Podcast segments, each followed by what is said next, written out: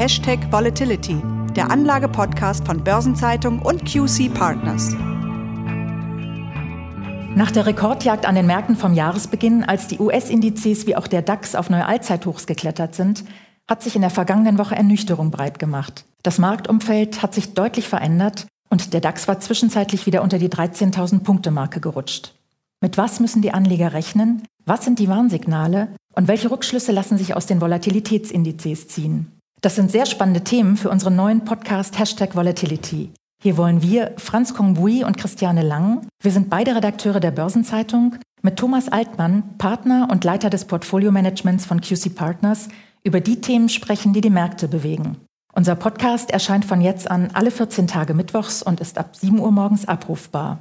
Herr Altmann, die Aktienmärkte sind tatsächlich sehr euphorisch in dieses Jahr gestartet. Noch vor kurzem haben der DAX und die US-Indizes neue Allzeithochs erreicht. Und die Analysten von Centix zum Beispiel hatten für die Jahresmitte einen DAX-Stand von sogar 15.000 Punkten vorhergesagt. Aber inzwischen sind die Märkte ja deutlich unruhiger geworden und stehen aktuell vor allem im Bann des chinesischen Coronavirus.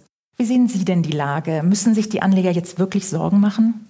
Ja, wir sehen mittlerweile Rückgänge an den Aktienmärkten und diese Rückgänge sind umso stärker, je näher der jeweilige Aktienindex geografisch an China liegt. In Hongkong sind diese Rückgänge mittlerweile sogar zweistellig. Und genau diese Sorgen, die Sie gerade angesprochen haben, Frau Lang, sehen wir sehr, sehr schön an den steigenden Volatilitätsindizes. Starten wir hier in Deutschland. Der Volatilitätsindex des DAX 30, der VDAX New, stand noch im Januar so niedrig wie seit dem Jahr 2017 nicht mehr.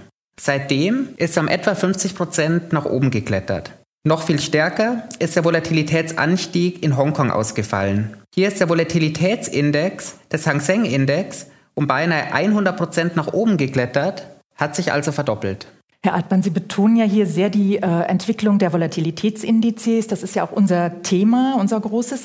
Können Sie vielleicht erst einmal ganz kurz erläutern, um was es sich dabei überhaupt handelt? Ja, sehr, sehr gerne. Die Volatilitätsindizes zeigen die erwartete Schwankung in den kommenden 30 Tagen.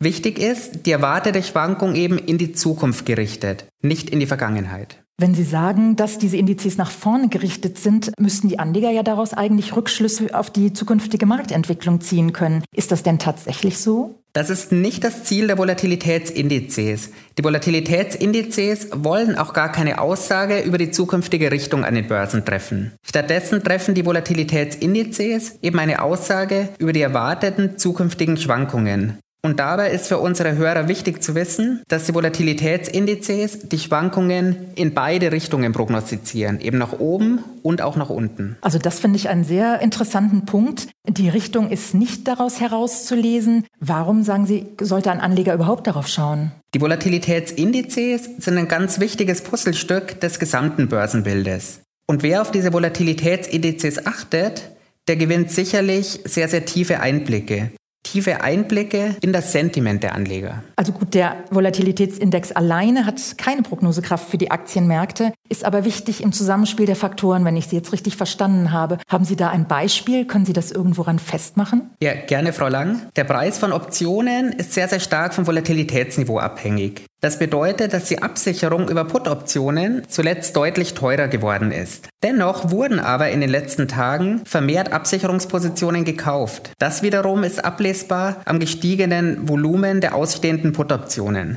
Wir sehen damit also, dass Investoren bereit sind, für Absicherung wieder deutlich mehr Geld auszugeben. Und das bedeutet ganz klar, dass sie also wieder mehr Angst haben. Kommen wir nochmal zurück zur Aktienmarktentwicklung, Herr Altmann, und damit nochmal zum Coronavirus. Die menschlichen Auswirkungen machen betroffen. Unser Podcast befasst sich nun aber mit den wirtschaftlichen Entwicklungen und daher dann einfach nochmal die Frage, wie groß sind denn die Gefahren für die Aktienmärkte? Für die Gesamtmärkte ist die Gefahr sicherlich noch schwer einschätzbar im Moment. Klar ist aber schon jetzt, dass die starke Infektionswelle Spuren im chinesischen Wachstum hinterlassen wird. Und gerade für China kommt das Coronavirus sicherlich zur Unzeit. Zuletzt war das Wachstum bereits so schwach wie seit Anfang der 90er Jahre nicht mehr. Also dass China natürlich an vorderster Front betroffen ist, ist klar, das liegt auf der Hand. Was bedeutet das denn für andere Regionen? In den anderen Regionen sind die Auswirkungen des Coronavirus im Moment noch schwer einschätzbar. Das kann man ganz gut vergleichen hier mit einem trüben oder sogar nebligen Wetter, bei dem vieles im Moment noch undurchsichtig ist. Möglicherweise war das Coronavirus in den übrigen Regionen auch der eine Risikofaktor, der die zuvor sehr lange gelaufene Aktienmarktrallye beendet und der vielleicht sogar die längst fällige Korrektur eingeleitet hat. Also sozusagen der Tropfen, der das Fass zum Überlaufen bringen könnte, wenn ich Sie jetzt richtig verstehe, Herr Altmann. Aber abgesehen vom Coronavirus, gibt es aktuell noch andere Aspekte, auf die die Anleger besonders achten sollten? Da gibt es einige, Frau Lang. An vorderster Front ist mit Sicherheit im Moment die Berichtssaison zu nennen. Die Berichtssaison ist ja gerade am Laufen oder hat gerade erst so richtig Fahrt aufgenommen in Deutschland. Und hier sollte man wissen, dass die Gewinne auf Basis des DAX 30 aktuell um 15 Prozent niedriger stehen als zu den Rekordzeiten im Jahr 2018.